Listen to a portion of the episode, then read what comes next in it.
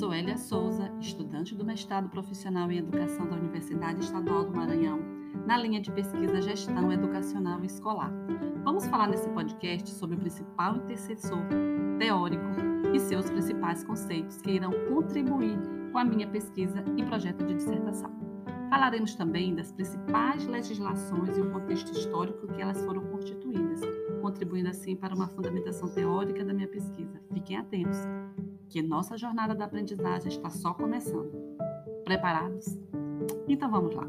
Inicio então apresentando o principal intercessor teórico da minha pesquisa, Luiz Fernandes Dourado, autor de uma diversidade de livros que traz conceitos importantes que irão elucidar o meu objeto de pesquisa, que são fundamentação é, da, do financiamento da educação básica, privatização do público, parceria público-privada, Plano Nacional de Educação, entre outros.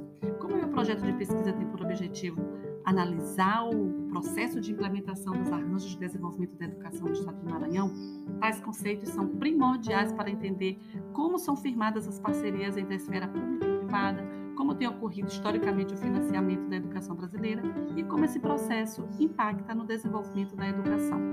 Bom, conforme eu disse no início desse podcast, irei agora comentar sobre as principais legislações que irão compor o aporte teórico da minha pesquisa a Constituição Federal de 1988, em especial o artigo 211, a LDB no artigo 8 9 e 10, que preconizam que os entes federados têm autonomia para organizar o seu sistema de ensino em regime de colaboração vertical entre os entes federados, tendo a União com a competência de coordenar o sistema de ensino.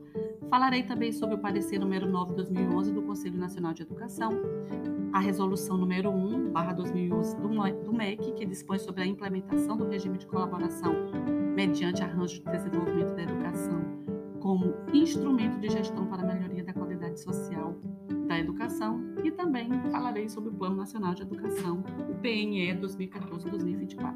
Estas duas, duas últimas legislações foram formuladas e apoiadas pelo movimento empresarial Todos pela Educação e estão voltadas para a regulamentação jurídica dos ADEs, os Arranjos de Desenvolvimento da Educação, uma vez que a Constituição Federal não está instituído como deve ocorrer esse regime de colaboração dos municípios. E para que haja essa regulamentação, é necessário haver uma alteração através de lei complementar. Como até hoje isso não ocorreu, essa regulamentação, o empresariado se antecipou e garantiu né, essa organização dos municípios através dos ADEs, dos Arranjos de Desenvolvimento da Educação, inserindo nestes dispositivos legais a possibilidade de participação da entidade privada na educação pública. Então, ele oferta para os municípios seu know-how, toda a sua gama de conhecimento na área do planejamento de gestão educacional nas, para a promoção de educação de qualidade. A regulamentação do tema tem constituído um campo de disputas e pode ter consequências profundas para a educação pública brasileira.